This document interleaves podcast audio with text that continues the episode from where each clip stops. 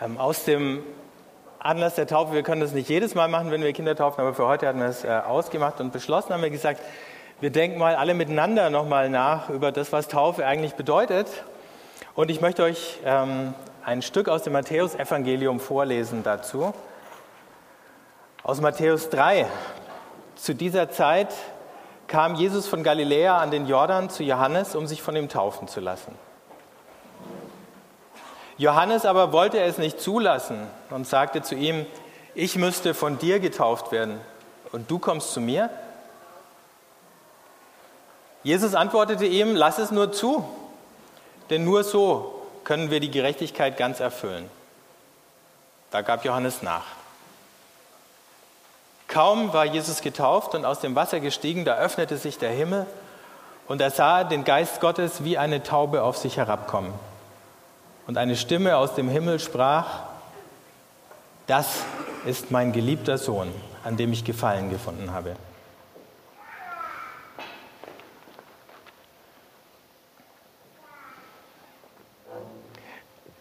Diese Szene zwischen Jesus und Johannes dem Täufer ist ja schon ungewöhnlich. Ich meine, wann, wann passiert es, dass jemand, der tauft, äh, jemanden zurückschickt, der da kommt, es sei denn, der hätte jetzt irgendwie völlig unlautere Motive.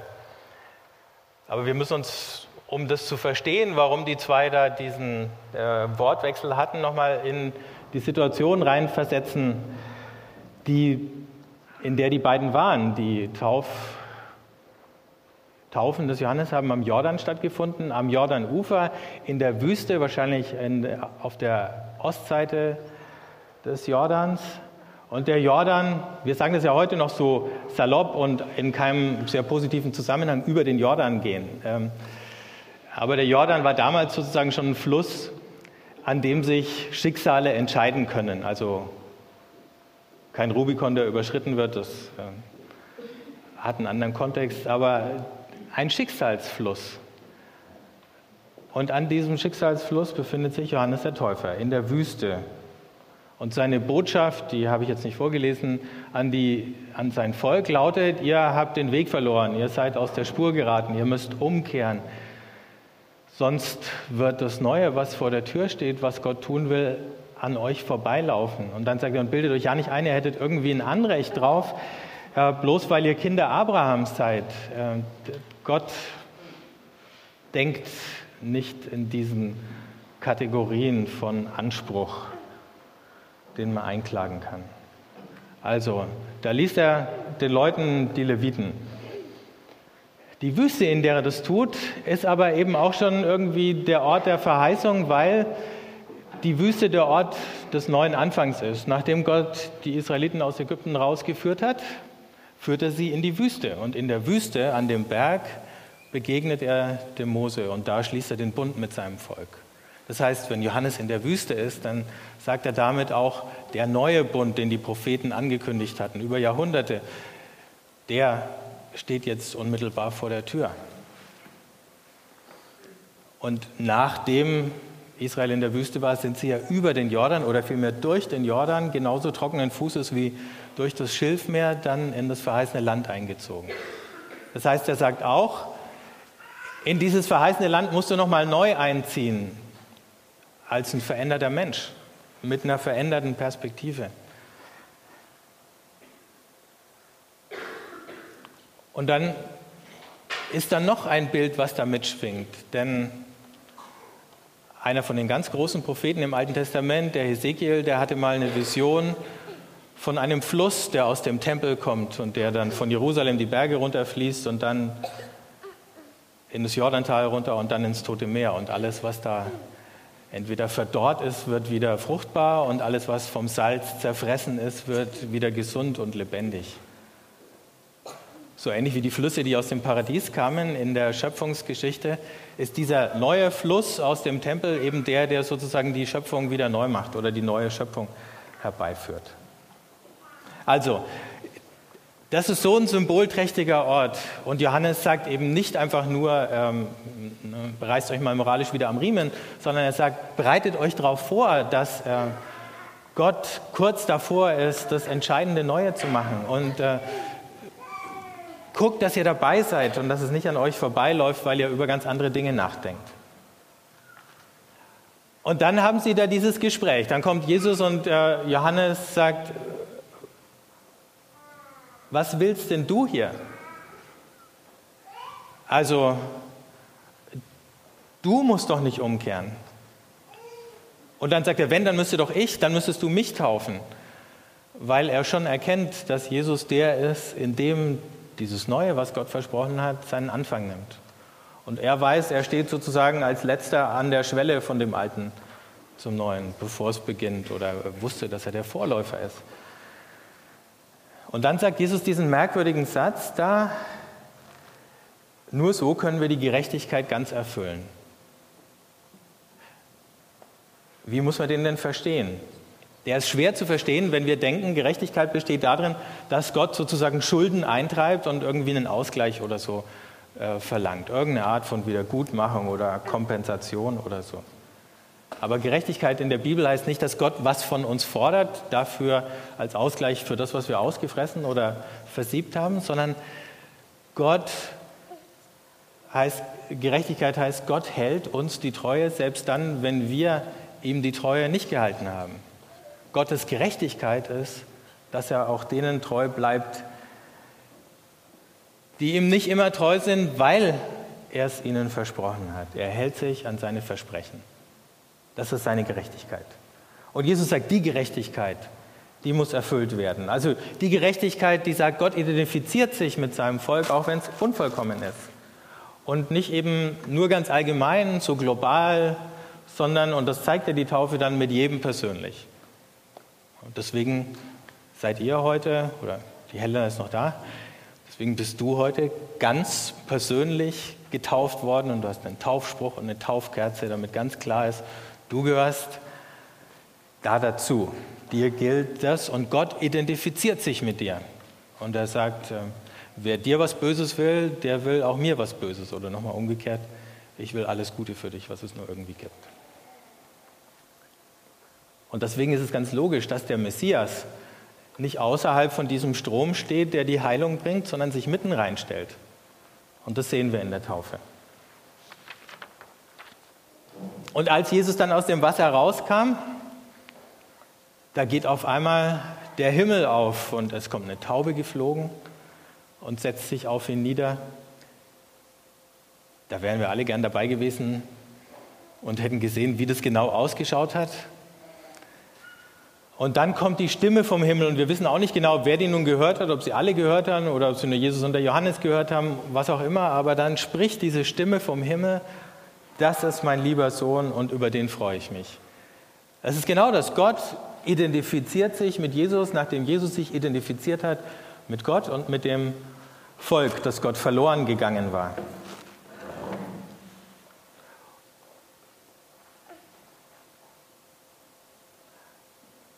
Also hier ist der Anfang gemacht. Jesus nimmt seine Rolle an und es entsteht so etwas wie eine Gegenbewegung zu dem, was wir bisher gesehen haben, eine Welt, die völlig von sich selber besessen und ist und Gott vergessen hat. Und dann zwar ein paar Frommen, die aber eher selbstgerecht und weltvergessen gelebt haben und mehr darauf geachtet haben, dass die anderen schön draußen bleiben. Und die Verheißungen Gottes eher als ein Privileg, was sie für sich selber hüten, verstanden haben, als ein Geschenk, was sie mit möglichst allen anderen teilen. Und hier kehrt sich das um. Und Jesus bringt sozusagen, fängt an, als erster wieder in dieser alten Spur zu gehen, zu dem, in dieser Spur, wo der Segen zu allen Völkern fließt. Und deswegen freut sich Gott und sagt, hey, das ist mein Sohn, auf den bin ich stolz, schaut den an und macht so wie er. Und deswegen haben wir auch diese Verbindung zwischen Taufe und Kind Gottes sein. Manchmal sagen wir ja, oder manche Leute sagen, irgendwie sind doch alle Menschen Kinder Gottes. Mm, ja, jein. Nein, doch nicht ganz. Mit Sicherheit so, dass Gott jeden einzelnen Menschen, den er geschaffen hat, so liebt, wie ein Vater sein Kind lieben würde und wahrscheinlich noch viel mehr. In dem Sinn, ja. Aber Kinder Gottes im biblischen Sprachgebrauch ist eben erstmal gar nicht eine Frage der Herkunft. Israel hat auch immer gesagt, wir sind Kinder Gottes, weil wir eben Kinder Abrahams sind und so weiter. Ähm, und das war ja genau das, was der Johannes gesagt hat. Nee, so funktioniert das nicht. Es ist keine Frage der Herkunft, weil dann wären ja die anderen ausgeschlossen, die nicht die richtige Herkunft haben. Und wir erleben das ja auch bei uns, dass immer wieder Leute ausgeschlossen werden, weil sie nicht die richtige Herkunft haben. Und dass man sich auch gar keine Mühe gibt, sie richtig einzuschließen. Zum Beispiel in der Schule, wenn du nicht deutscher Herkunft bist und Schwierigkeiten hast, dann gibt es nicht so furchtbar viele, die dich fördern. Aber hier, Kind Gottes sein ist gar nicht so sehr die Frage, wo du herkommst. Du kannst von überall herkommen. Es ist eine Frage, wo du hingehst. Weil es nicht von dem Alten gedacht ist, sondern von dem Neuen. Das Neue aber liegt noch vor uns. Das ist ja noch gar nicht da. Es kommt ja gerade erst an. Es kommt sozusagen aus der Zukunft auf uns zu. Und jeder, der sagt, ich werde jetzt in diese Richtung gehen, der ist ein Kind Gottes. Weil an dem auch sichtbar und ablesbar wird, und das ist die, der andere Aspekt, ne? Äh, es gibt ja diese Familienähnlichkeit, äh, bei manchen mehr, beim anderen äh, ein bisschen weniger. Letztes Wochenende waren wir auf Konfi-Freizeit und dann habe ich mir die Konfi-Gruppe angeschaut und ab und zu mal geguckt und habe gedacht, es ist unglaublich, wie ähnlich manche Kinder ihren Eltern oder Eltern ihren Kindern sind. Und so ist es mit Gott auch gedacht. Gott möchte, dass wir, und das passiert, indem wir uns sozusagen in die richtige Richtung bewegen, ähm, ihm ähnlich sehen. Oder ich nehme noch mal ein anderes Bild. Ne? Wenn am Horizont, heute war es ja ein bisschen später, vielleicht habt ihr es ja noch gesehen, äh, die Sonne aufgeht und du in Richtung auf diesen Sonnenaufgang läufst, dann hast du die Sonne im Gesicht. Aber jemand, der dein Gesicht sieht, der sieht das Leuchten der Sonne auf deinem Gesicht. Und so bedeutet Taufe, du gehst diesem Sonnenaufgang entgegen, du gehst diesem neuen Tag entgegen die Sonne ist schon über dem Horizont, aber der Tag ist noch nicht so voll angebrochen. Aber man sieht schon auf dem Gesicht die Sonnenstrahlen. Und deswegen sieht man was von Gottes Glanz, den du widerspiegelst. Und deswegen, dadurch bist du Gottes Kind. Oder darin wird erkennbar, dass du Gottes Kind bist.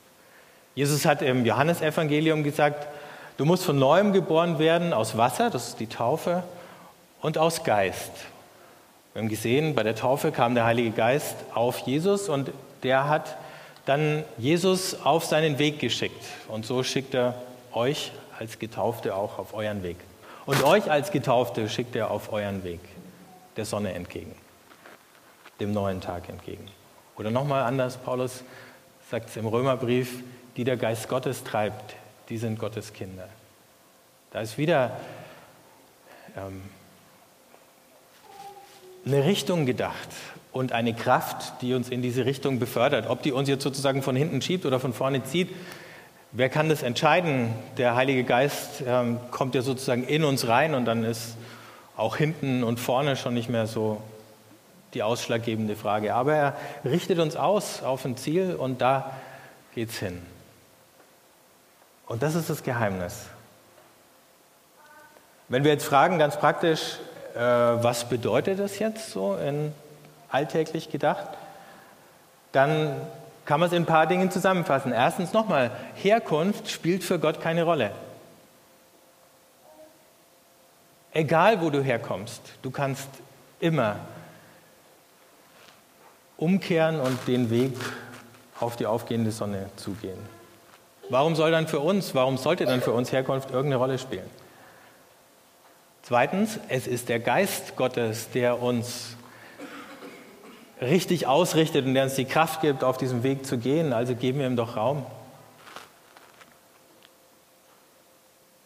Hören wir auf ihn, lassen uns führen, vertrauen wir uns ihm an und lassen uns inspirieren, nehmen wir uns Zeit dafür, uns immer wieder ausrichten zu lassen, indem wir beten oder auf die Bibel hören oder miteinander hier Gottesdienst feiern, das ist ja auch nichts anderes. Es ist Gottes Gerechtigkeit, seine Treue, mit der er zu seinen Versprechen steht, die garantiert, dass wir dieses Ziel erreichen. Nicht unsere Gerechtigkeit, die ist mal besser und manchmal ist es um sie ein bisschen schlechter bestellt. Aber es ist Gott, der uns auf diesem Weg hält. Und schließlich werden wir auch in eine Gemeinschaft hineingetauft. Deswegen kann man sich nicht selber taufen. Deswegen ist es schön, mit möglichst vielen Leuten eine Taufe zu feiern. Weil es heißt, auf dem Weg bist du nicht alleine. Ähm, und da sind andere da und die helfen dir, die Hoffnung nicht zu verlieren. Manchmal kann es ja auch unglaublich dunkel oder schwer werden. Manchmal gibt es Widerstände, die wir überwinden müssen. Manchmal gibt es dürre Zeiten, Wüstenerlebnisse. Und dann ist es immer gut, wenn noch jemand anders da ist, der vielleicht in dem Moment auch nicht viel mehr sagen kann, aber wenigstens mal deine Hand nimmt und drückt und für dich betet, laut oder still.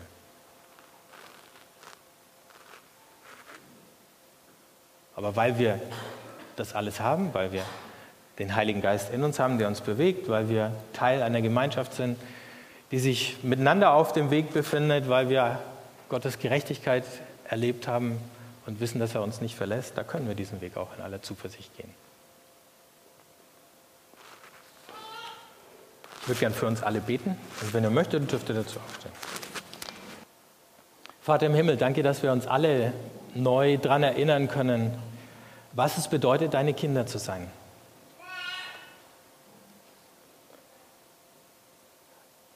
Danke, dass du uns deinen Geist geschenkt hast, damit wir dir ähnlich werden, damit wir dein Wesen in uns aufnehmen und wieder ausstrahlen können. Den Menschen um uns her, denen wir begegnen in dieser Woche oder heute an diesem Tag. Danke, dass wir Teil von einem ganzen Volk, von einer ganzen Bewegung sein können, die auf deine neue Welt, deine neue Schöpfung, auf dein Reich hin unterwegs ist. Hilf uns nicht müde zu werden. Hilf uns die Hoffnung nicht sinken zu lassen. Lass uns jeden Tag wieder mit frischem Mut unsere Schritte einen vor den anderen setzen. Und stärk uns alle dazu. Danke für deine Liebe, für deine Gerechtigkeit. Danke, dass du dich uns zuwendest. Danke, dass du dich an uns verschenkst. Amen.